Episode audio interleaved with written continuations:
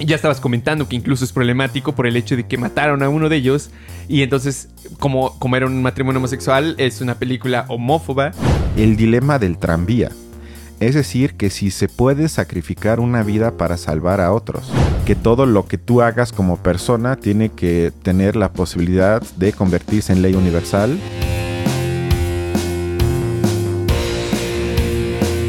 Hola, ¿qué tal? Bienvenidos a un nuevo episodio de Películas Ideología. Eh, una vez más estamos Cristian, Balam y esta vez vamos a narrar una película que tiene poco que salió, es como de terror suspenso, que se llama, valga la redundancia, Llaman a la puerta. Eh, como otras ocasiones, antes de iniciar el análisis, les recordamos que este no es un análisis cinematográfico, es decir, relativo a, cómo se hace la película, sino más bien a, las ideas que están vertidos en la película como producto cultural de nuestro tiempo. ¿Qué nos dicen del tiempo que estamos viviendo? Sin más, eh, comenzamos con el pequeño resumen.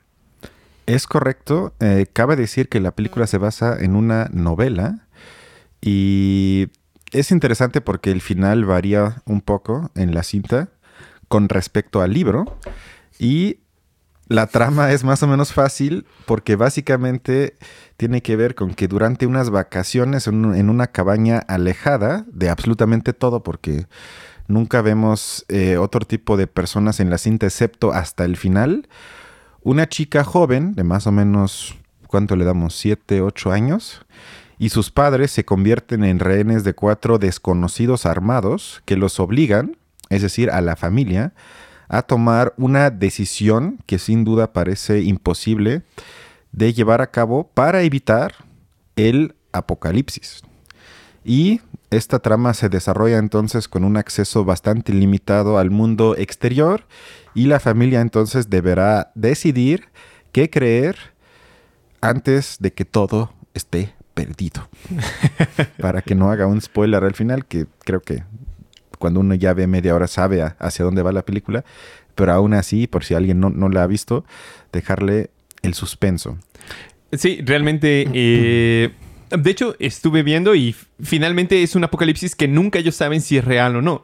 O sea, porque hay muchas explicaciones a las posibles coincidencias que tuvieron, pero parece ser que los cuatro sujetos que llegaron, bueno, sujetas y sujetos, eh, habían tenido visiones similares, se les había aparecido como en sueño, y entonces eso es lo que los llevó a encontrarse, aunque al parecer eran de regiones muy distantes y de profesiones muy distintas. Entonces, pese a todo, como que confluyeron y ellos sí creían como en eso, en el apocalipsis, y obviamente pues los dos güeyes no le creen, como es natural, pero eh, la decisión es esa, eh, eh, ¿quién va a morir de los tres, no? Exacto, entonces eh, realmente ya no voy a ver otra película de ese director. Se llama Shamalayan. Ya, te, ya estoy harto de él, o sea, creo que llevo como cuatro películas que entro al cine, que tengo esperanza, que el tráiler de, de la película no se ve mal, que los reviews en YouTube anuncian que por fin tiene otro éxito, que el guion, que las actuaciones y siempre salgo con náuseas y me siento más pendejo después de salir de la sala de cine que antes. Entonces, a menos que tú me obligues, va a ser la última que, que vi de él. Y lo único que le pude extraer, según yo, de, para este espacio, es lo que en la filosofía se conoce, y creo que en grandes partes de otras esferas, el dilema del tranvía. Es decir, que si se puede sacrificar una vida para salvar a otros. Y este dilema del tranvía es básicamente, si nos imaginamos, un tranvía desbocado y sin frenos que se dirige, en el ejemplo, hacia cinco trabajadores que están en la vía. No les podemos avisar y tampoco podemos parar el tren. Pero lo que sí podemos hacer es accionar una palanca que desvíe el tren hacia otra vía. Pero ahí hay otro trabajador, pero está solo, es decir, nada más sería uno que muere. Y la pregunta es entonces, ¿debemos apretar la palanca o no? Y este se conoce, como ya dije entonces, como el dilema del tranvía, que presentó la filósofa Philippa Foot en un artículo de 1967 y desde ese entonces se ha convertido en uno de los problemas abstractos éticos más debatidos y se han introducido distintas variantes. Si quieres te planteo una. A ver, échale pues. Ajá. Lo que es interesante es que con el primer ejemplo que ella pone, la mayor parte de la gente, estamos hablando de más o menos 8 de 10, plantea que sí se debe de accionar la palanca. Es decir, que sí es mejor sacrificar una vida si con eso salvo a 5. Nada más para que lo tomemos en cuenta. Y entonces una de las variantes más conocidas la propuso otra filósofa, Judith Jarvis, en 1985. En este caso, la variante es que nos encontramos en un puente y vemos cómo la tranvía se dirige hacia esos cinco trabajadores. Nos damos cuenta enseguida de que solo hay una forma de detener el tren. Ya no es con una palanca, sino que tenemos al lado a un tipo corpulento que lo podemos empujar, con eso frenar el tren, él muere, pero al mismo tiempo salvamos a los otros cinco trabajadores. Y esta variante entonces complica un poco las cosas, porque en este caso la mayoría de la gente contesta al revés, que no se atrevería o que no aconseja empujar al trabajador. Además, a mí me encanta que le haya puesto corpulento, o sea, gordo. y puso eso como para influir en cómo la gente lo toma, porque ahí está como también ese elemento de que como está gordo quizás es más dispensable como porque quizás te dirías, bueno, si tengo al lado, en mi caso, a Marx, pues digo, no, pues ¿cómo lo voy a empujar? O sea, ese genio lo necesito. Aunque es corpulento, exactamente. Pero en este caso es como, bueno, este sujeto feo, gordo, tal vez lo empujo y con eso salvo. Y la mayoría dice entonces que no, que no lo deben de empujar, aunque sea un sujeto gordo, lo que sea. Cambia entonces, se invierte. Y una posible explicación la dio Tomás de Aquino ya hace muchos siglos, cuando dice que matar a una persona en defensa propio, según él, y creo que yo concuerdo con esto, sería moralmente aceptable. En este caso, el resultado sería previsible, ya que sabemos que morirá otra persona, pero nuestra intención no es la de matar, sino de salvar nuestra vida en el caso de que yo mato en autodefensa. Lo que llama entonces Tomás de Aquino la doctrina del doble efecto, ya que según él, un poco siguiendo a Kant, más bien lo que luego sigue Kant de él, es que lo que importa es la intención. Que la importancia, o más bien la, cómo lo evaluamos a nivel moral, depende de la intención que tenemos. Entonces, si la intención es salvar a cinco, se justifica que mate con una acción mía a una persona. Entonces, ¿cómo lo ves? Interesante, seguro los que aman a la tour no estarían nada de acuerdo contigo, pero eh, yo creo o relacioné este problema que evidentemente es uno que se ha retratado mucho también a lo largo de, la literatura, programas, películas. Digamos que no es nada nuevo, por así decirlo, pero eh, lo único nuevo es la forma en la que se nos presenta. Pero yo lo relacioné mucho con eh, esto típica pregunta que se le atribuye a Maquiavelo, que al final sí es de él, de ¿el fin justifica los medios? Entonces, esa es la, pregunta como clásica de, la política en general, de qué medios vas a usar y qué, qué pasa si el fin, por ejemplo, es, es, digamos que sería salvar a tu país o en este caso salvar al planeta entero, justificaría la muerte de uno de sus integrantes, ¿no? Evidentemente, y digamos de acuerdo con Maquiavelo, concordaría con, con eh, Tomás de Aquino porque también diría que sí, no habría quizás ni siquiera duda con respecto a ello. En los discursos sobre la primera década de Tito Livio, eh, Maquiavelo analiza las condiciones que permitieron eh, la existencia de la República Romana, que, si todos recordamos, primero fue República y después fue Imperio. Pero en la República, eh, todos nos sabemos también un poco ese, ese mito, que fue Rómulo y Remo quienes fundaron la ciudad, por así decirlo, que fueron todo el mito de la loba y lo demás. Pero llega un momento en el que Maquiavelo empieza a ver cómo los dos reyes, tanto Rómulo como Remo, por ser hermanos, tienen en principio potestades muy similares.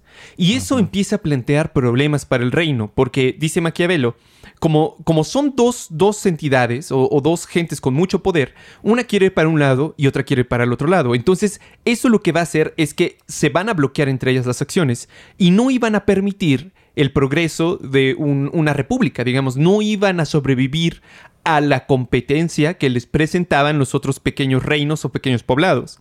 Entonces, Rómulo mata a Remo. Y Maquiavelo es donde dice, en este caso, el fin justificó los medios, porque aun cuando fuese su hermano, la, digamos, la responsabilidad de, permitir la estabilidad y el crecimiento de la República, la responsabilidad que recaía en, en, Rómulo era mucho más grande que eso. Y se aplica un poco esta, eh, quizás, doctrina ya aristotélica también de hace bastante tiempo, de que el todo es más que las partes. Incluso precede a las partes. Entonces, si tomamos eso como en cuenta, valdría casi todo esa situación. Pero y aquí es donde yo creo que está como, como un poco también el por qué es un planteamiento difícil. Pues no es una respuesta fácil tampoco. Porque eh, yo creo que a veces los medios no necesariamente justifican el fin. O más bien depende de cuál es el fin, ver si los medios son justificables o no. Porque, eh, digamos, en la película, por ejemplo, y eso es lo que hablábamos un poco antes de entrar. Los personajes son, es una pareja, digamos, un matrimonio homosexual y eh, adoptaron a una niña asiática, que es la niña que vemos en, un primer, eh, en, una primera escena. Entonces ahí no pareciera tan fácil la respuesta, porque supongamos que eh, aceptamos que sí, que uno de los tres muere. Evidentemente tendría un gran rechazo si la que muriese fuese la niña. O sea que... Para mí no. Pero ante el público, digamos, en general, sería, sería muy problemático. Ya estabas comentando que incluso es problemático por el hecho de que mataron a uno de ellos y entonces, como, como era un matrimonio homosexual, es una película homófoba. O sea, hay consecuencias de uno y otro lado, finalmente, no, no se libra, pero si uno tiene que decidir, pues yo pienso que el mal menor, ¿no?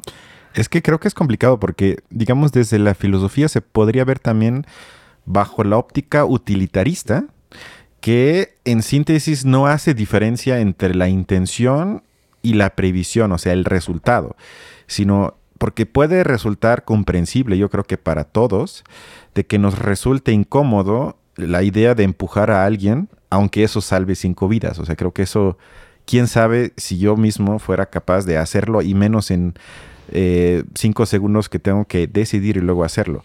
Pero lo único que importa, según esta doctrina utilitaria, serían las consecuencias, que en este caso serían, entre comillas, para el bien general, porque cinco vidas en contra una.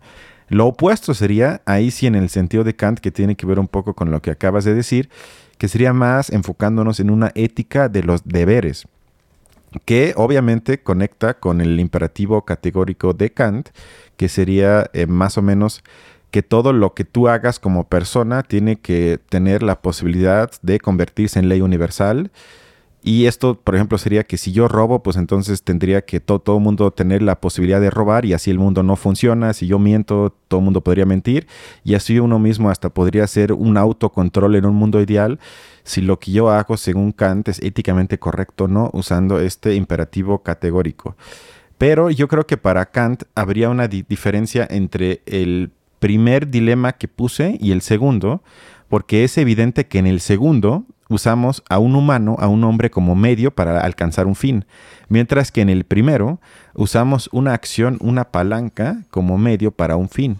Y esto entonces, lo primero no va en contra del imperativo categórico, que es que nunca uses a un humano como un medio, sino siempre como un fin.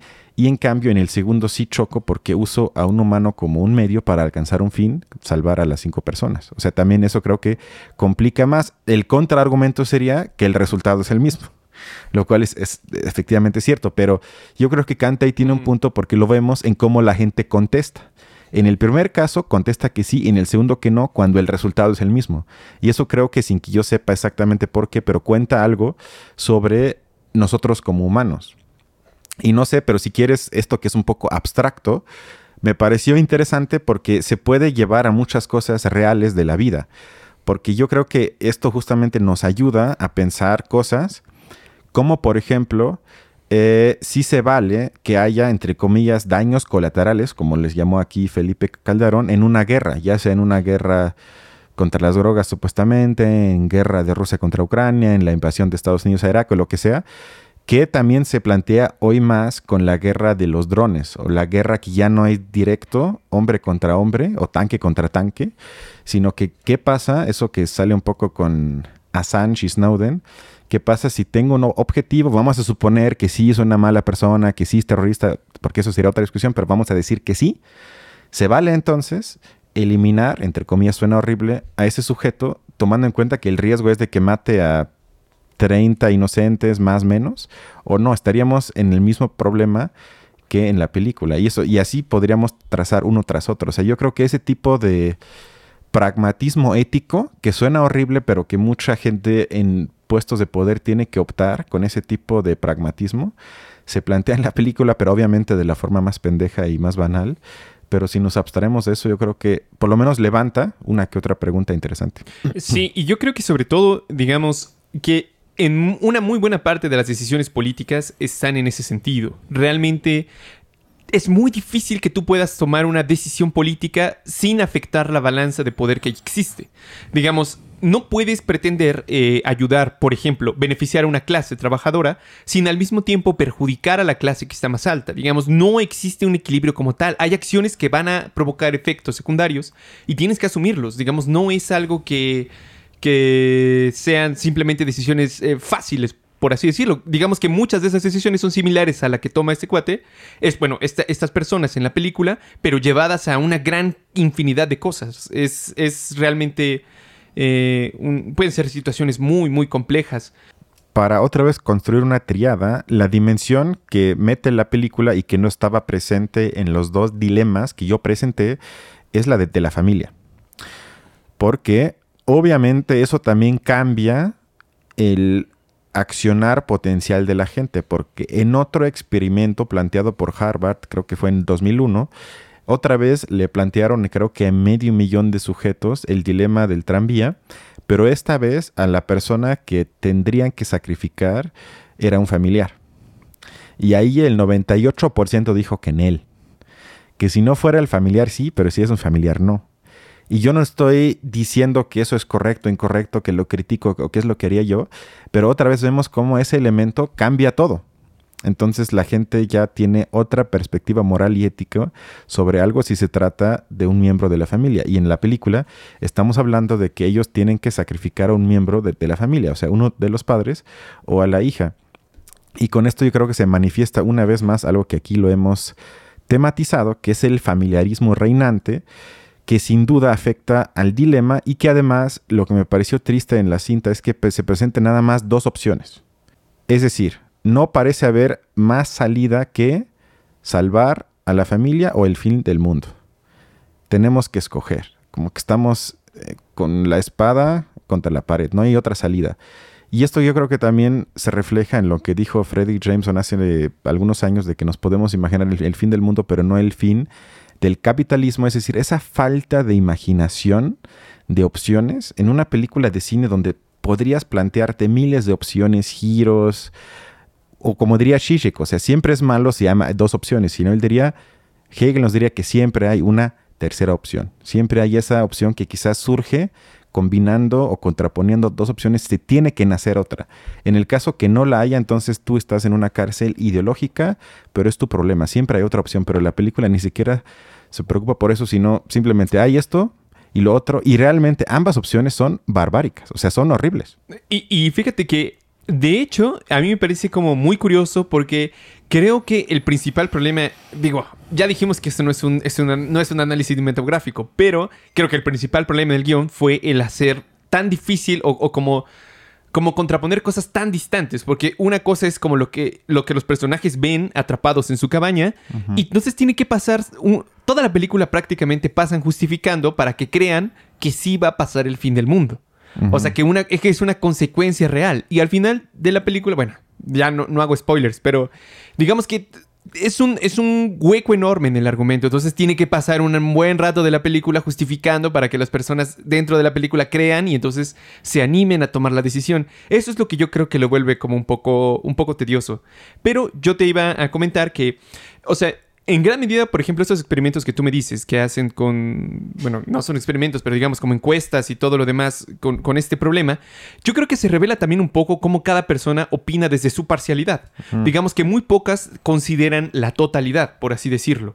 Si consideramos a la totalidad desde el punto de vista de la humanidad en general, vale perfectamente, o digamos sería comprensible entender que pues uno, la vida de uno de sus miembros se dé por salvar a la totalidad. No estoy seguro, ¿eh? ¿Tú por qué no crees eso? Porque el mismo Kant diría que la única forma de ser, él le llamaría humanista universal, es que precisamente no hagas excepciones en ninguna de los casos, aunque eso te pueda quizás generar un bien inmediato, un bien o aparentemente bien eh, a, digamos, corto plazo. Porque precisamente, y creo que tú entrarías en eso, criticas con razón muchas veces la hipocresía del discurso de los derechos humanos que principalmente se da en Occidente, porque dices, bueno, está bien, en tal país lo aplican, pero aquí no. Aquí no, aquí sí dicen que sí, aquí sí lo aplican, pero allá no. Es decir, tú criticas las excepciones que hacen, aunque quizás, no digo que todas, pero una que otra puede ser racionalmente justificada. O sea, dicen, bueno, quizás sí tenemos un país donde dictadura, opresión, lo que sea, pero tú dices, aún así, ustedes no pueden ser una, hacer una excepción, invadirlo con guerra, matar, violar, no pueden hacerlo. Y ellos te explicarían racionalmente, quizás hasta usando ese tipo de argumentaciones éticas, que el mal menor sería ese. Pero tú y yo estamos de acuerdo que, que si una vez rompes eso, Kant diría, digo, es más complicado que eso, pero abres la caja de Pandora. Entonces él dice, por eso para él, por ejemplo, es incorrecto decir universalismo radical porque dice que eso según él sería una tautología, porque no puede haber universalismo que no sea radical, es decir, que sea completo, que sea absoluto. O lo hay o no lo hay.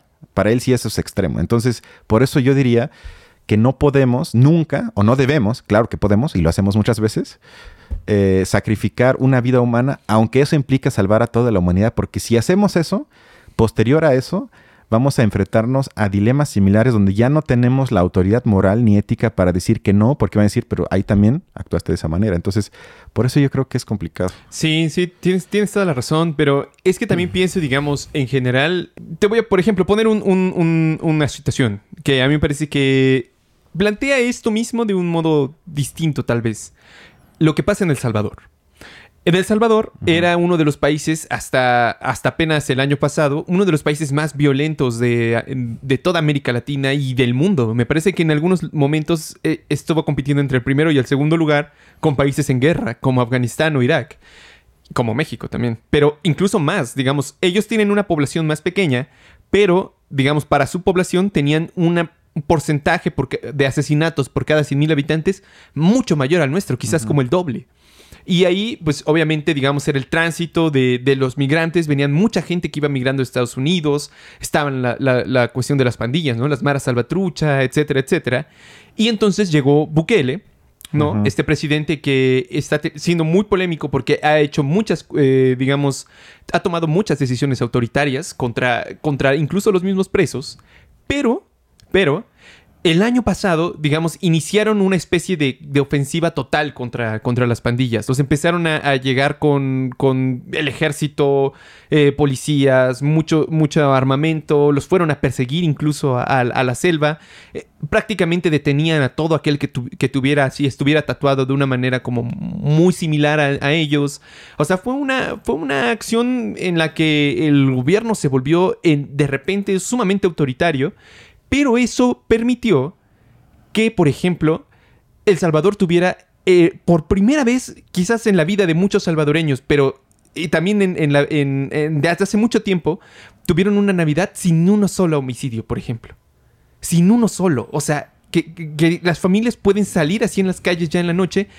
Sí, han, habido entrevistas, por ejemplo, de, de, las, las y los estudiantes de las escuelas que están entrando en este año, de nuevo para ya presencial y todo, y dicen, nunca en mi vida había, vivido eh, había visto esto. O sea, puedo salir a la calle sin necesidad de mis papás y, regreso y no tengo miedo. Es impresionante, pero evidentemente la sociedad salvadoreña piensa que vale el costo, por así decirlo, porque entre las acciones autoritarias de, de, Bukele, obviamente muchos inocentes son, son agarrados, pero digamos en términos porcentuales deben ser alrededor de menos del 10% de todos los que agarran y de todos los que, los que tienen. Digamos que ese porcentaje está pagando el precio de lo que está haciendo Bukele entre otras personas. Pero parece ser que la sociedad lo, lo, asume o lo permite. También porque en gran medida piensan que a futuro esas personas podrían probar su inocencia. Eso, quién sabe, no tengo ni idea si El Salvador permite algo así. pero eh, me parece que presenta un dilema real de una situación similar que se está viviendo en un pueblo que era sumamente violento y que hoy, o sea, hace un año era de los más violentos y hoy es de los más seguros de toda América Latina. Sí, eso es un dilema. Exactamente un dilema donde yo no tengo la respuesta, pero históricamente se puede argumentar que eso nunca termina bien. O sea, que puede llevar, como dices, quizás a una paz temporal o a cierto, quizás a reducción de violencia en un espacio geográfico, pero a mediano o largo plazo eso siempre provoca que haya opresiones inevitables que luego salen, casi casi explotan como un volcán de repente y entonces sale la furia y nos enteramos 10 años después, a veces nunca, pero a veces sí, de todos los atropellos que sufrieron miles de personas en ese espacio geográfico correspondiente. Entonces, ah, o sea, es difícil, tampoco tengo una respuesta, pero yo ya estaría feliz que por lo menos se admitiría que no hay buena opción y que no hay como ese camino sagrado de que, bueno, hacemos esto y todos vamos a ganar y todos estamos felices, sino que a veces se, se acepte a nivel político incluso que estamos optando por la decisión menos mala y que eso, aún así, no todos se van a beneficiar y algunos se van a perjudicar. O sea, yo creo que ya estaría feliz con eso. Sí, y yo creo que muchas familias realmente viven esa, esa situación allí y yo no creo que no exista, digamos, una familia lo que a lo mejor uno de sus miembros haya sido agarrado, pero que aún así piensen que vale la pena el, sacrificio que se está haciendo. Porque también es una situación sumamente desesperante. Digamos, hay, aquí en México, por ejemplo, hay poblados que viven en una, inmersos en una violencia, pero profunda, o sea, tienen miedo de, morir o, son constantemente asaltados, etcétera, etcétera. Y seguro muchas de esas personas, por esa sensibilidad creada, dirían, vámonos, o sea, sí, sin duda. Yo creo que incluso esa es la razón por la que como que muchos mexicanos sí prefieren como la versión autoritaria, como que preferirían esta cuestión de mano dura, de, de váyanse contra ellos y todo lo demás, ¿no? Pero quién sabe, yo creo que es, un ejemplo, digamos, de la vida real que se podría más o menos, más o menos acercar, no sé. Sí, yo creo que siempre es peligroso y yo optaría siempre por criticar ese tipo de opciones, aunque eso también a nivel inmediato implique quizás más sufrimiento. Otra vez sería un dilema, pero en fin, ¿la gente tiene que ver esta película o no? Nah. Yo también digo, ya no vean, no vean esa película, dejen de seguir al director, no es un genio, aunque se crea un genio, sus guiones cada vez son peores y espero que pronto ya no le financien películas, por el amor de Dios. Entonces, sin más, sería todo, ¿no? Efectivamente, nos vemos. Nos vemos la otra semana. Hasta luego. Hasta luego.